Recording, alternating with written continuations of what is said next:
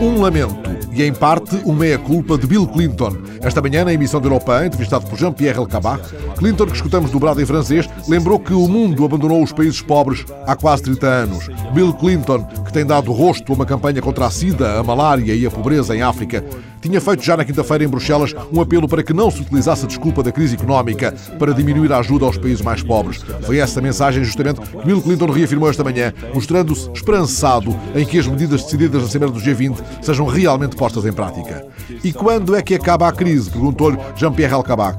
Bill Clinton respondeu com uma tirada de humor às três e meia da tarde do dia 8 de novembro. Ça finira à 3h30 de l'après-midi de 8 novembre.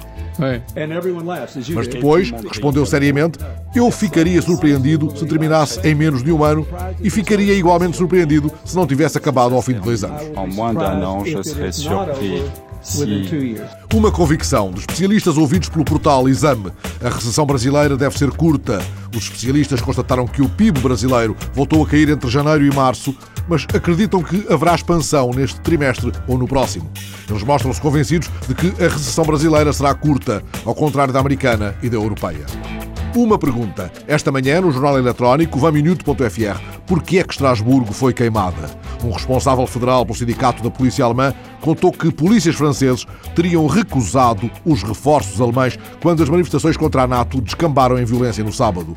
Os nossos colegas das forças de intervenção na margem alemã, da Ponte da Europa, disseram que podiam ajudar, mas os polícias franceses não quiseram um astronauta da NASA e uma aventura no Twitter.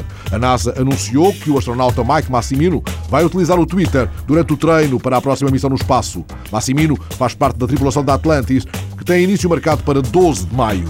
A NASA, como se pode ler esta manhã, por exemplo, no Liberação, não explicitou se as mensagens serão enviadas do espaço, mas divulgou já o endereço. Astro underscore Mike.